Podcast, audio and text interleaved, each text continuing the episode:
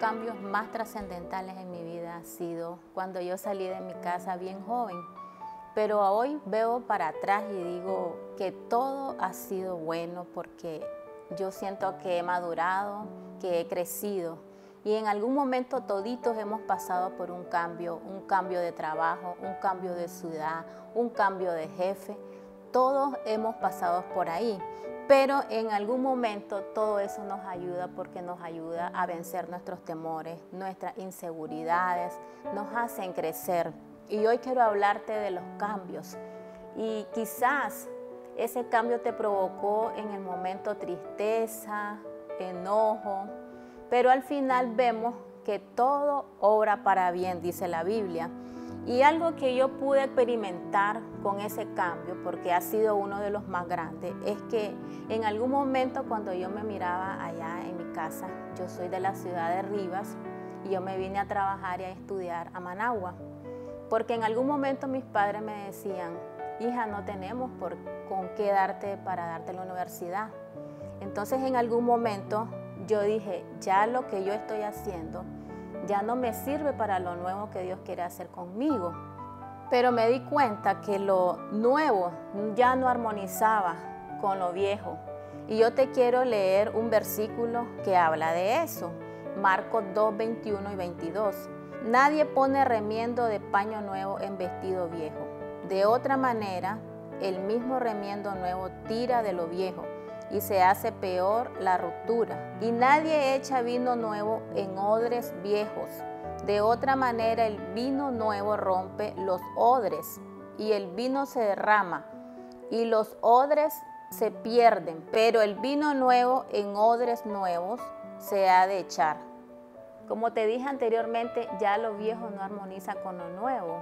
¿Por qué? Porque no te tienes que enfocar en el, en el cambio, sino enfócate en Dios. Usted se imagina que yo me hubiese aferrado al cambio, no hubiese podido salir de mi casa. Pero creo que yo encontré propósito en todo esto. Yo miré hacia adelante, yo me enfoqué en lo que venía para mí. Y yo te quiero decir que sigas adelante. Si estás viviendo un cambio, no te detengas porque los cambios siempre van a ser buenos. Yo te puedo decir hoy que, que Dios ha sido fiel conmigo. Y quizás muchas cosas no las he logrado, pero yo siento que estoy en el propósito de Dios. Y cada cambio yo siento que me han perfeccionado cada día. Yo he aprendido que todos los cambios darán frutos visibles. ¿Y sabe por qué se lo digo? Porque en algún momento yo tuve que aceptar el cambio, tuve que asumir el reto.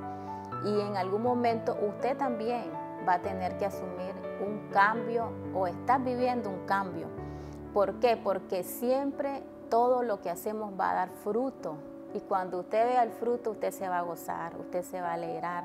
Porque los frutos son oportunidades, se nos abren puertas de oportunidades, se nos abren todo aquello que nosotros no esperamos. Y en algún momento todo lo que hacemos va a tener multiplicación, lo vamos a multiplicar, lo vamos a llevar a otro nivel, no nos vamos a estancar.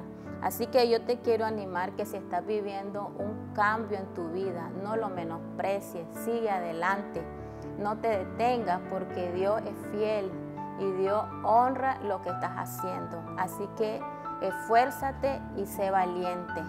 Filipenses 1.6 dice, que el que comenzó en ti y en mí la buena obra la va a perfeccionar hasta el día de Jesucristo. Y quiero decirte que no menosprecies los cambios. Los cambios son buenos, nos perfeccionan. Los cambios siempre nos van a hacer crecer.